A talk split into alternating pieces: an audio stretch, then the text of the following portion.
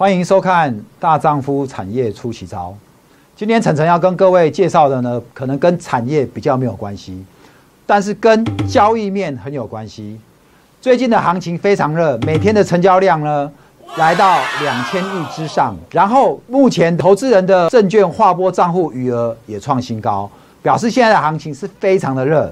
从今年的新冠肺炎三厘九跌到最低点之后，整个反弹上来，我们知道。在防疫类股当中呢，许多的生机类股在最近非常的夯，非常的红，股价频频创新高。大家都知道合一，大家都知道瑞基这几档股票，四星 KY 有没有？好，很多股票从这一波低点上来都飙得非常凶。投资人呢，我不知道你有没有这些股票，但是呢，这些股票在整个涨升的过程当中呢。曾经发生一件事情，什么事情？那就叫做分盘交易。什么叫分盘交易？今天晨晨就要跟各位来讲一下，我们台湾交易所所制定下来的几个分盘交易的一个规范。股票涨太凶，他就给你关紧闭。什么叫关紧闭？本来呢，一般时间是五秒钟撮合一次，现在呢变成怎么样？三十分钟它才会撮合一次哦。本来是在五秒钟，哦，我们在今年三月二三全面重新实施主笔交易之后呢，五秒钟呢撮合一次，现在变成三十分。如果你是进入分盘交易规范的话，你被关紧闭，你就是三十分钟才一盘。各位，你知道这三十分钟很煎熬，就像我们的台股突然一个大跌，三十分钟前还大涨，三十分钟之后大跌，你在三十分钟之前还涨停。三十分钟之后，下一盘可能就变成跌停了。涨停跟跌停，你知道一张股票可以差多少吗？差二十趴。我在录这个节目的当下，今天七月十号，今天我们就看到盘中的许多股票从天堂掉到地狱去，合一跌停，中天开盘涨停，中间又到跌停，然后最后怎么样？又收上来。台威体昨天还涨停，今天跌停，这个都是因为。被关了紧闭之后，你没有办法在盘中每五秒你就去买进或卖出，你在三十分钟你才能够交易一次，你才能够撮合一次。因为这个盘中三十分钟的变化，你的风险就升高了。那今天晨晨也要跟各位介绍一下，如果是这种分盘交易的股票，行情再好的时候可能会陆续涨停，行情不好的时候，中间碰到大盘有风吹草动，你的风险就出现了。好，什么样的股票会被罚站，会被关紧闭？我们这边。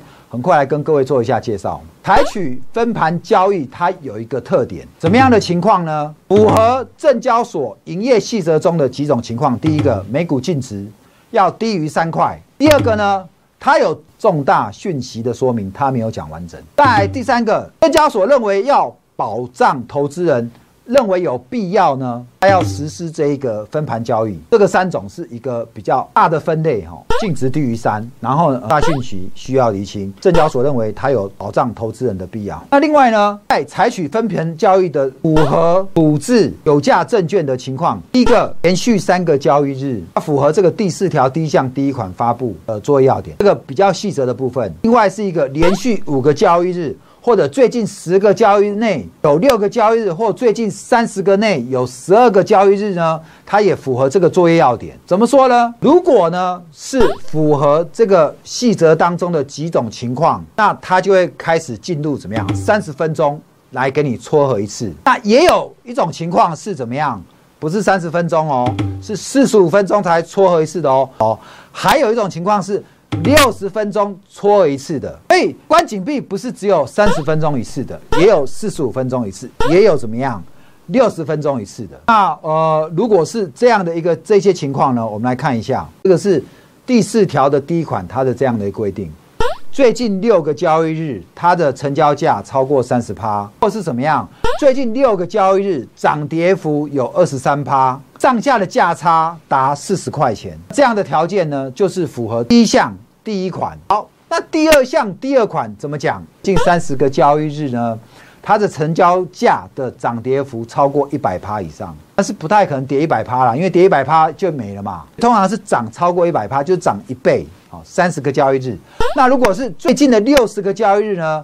它涨超过一百四十趴，它写涨跌，当然不可能跌一百四十趴嘛，所以就是涨一百四十趴，它就会怎么样？紧闭。然后呢，最近九十天涨超过一百六十趴，它也会关紧闭。再来，刚讲第一款跟第二款，我们现在讲第三款，哇，好复杂哦！你有没有听得开始不飒飒？我很简单，我刚给你做的分类就是第一款，然后第二款。陈现在跟你讲第三款，第三款呢，什么条件？最近六个交易日怎么样？涨跌幅超过二十七趴，而且当天的成交量哦，是讲到量哦，是比最近的六十个交易日的平均成交量大五倍。好，这是第三款。那有第三款，有没有第四款？有，有第四款，四有过三哈。最近六个交易日成交价涨跌幅超过二十七趴，并且当天同一天里面。的交易周转率超过五趴以上，这样也会被关紧闭。那有没有第五款？有，也有第五款。最近六个交易日涨跌幅一样超过二十七趴，然后呢，成交比率超过二十趴。什么样的成交比率？当日委托该买卖有价证券的买进量或卖出量呢，占当天的这一个有价证券的总成交量超过比率二十趴。有没有第六款？有，我们的证交所很用心哦，做了好几种分类，目的要保护我们小散哦。本益比是负的哦，你明明就是没赚钱的公司，或者六十倍以上的本益比呢，超过全部有价证券当日一发行单位数加权计算本益比平均值两倍以上，价净值比四倍以上，当日的周转率又在五趴以上，这个是第一项第六款，这样怎么样？你也会被抓去关紧闭，不是你拿更正，家公司。也会被抓去关紧闭。那有没有第七款？有第七款，哈，第七款什么东西呢？前一天券资比十趴以上，然后融资使用率二十趴以上，或者呢，融券的使用率在十趴以上。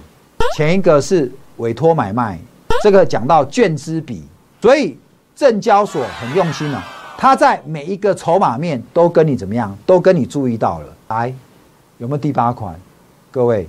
还有第八款，第八款是跟存托凭证有关系的。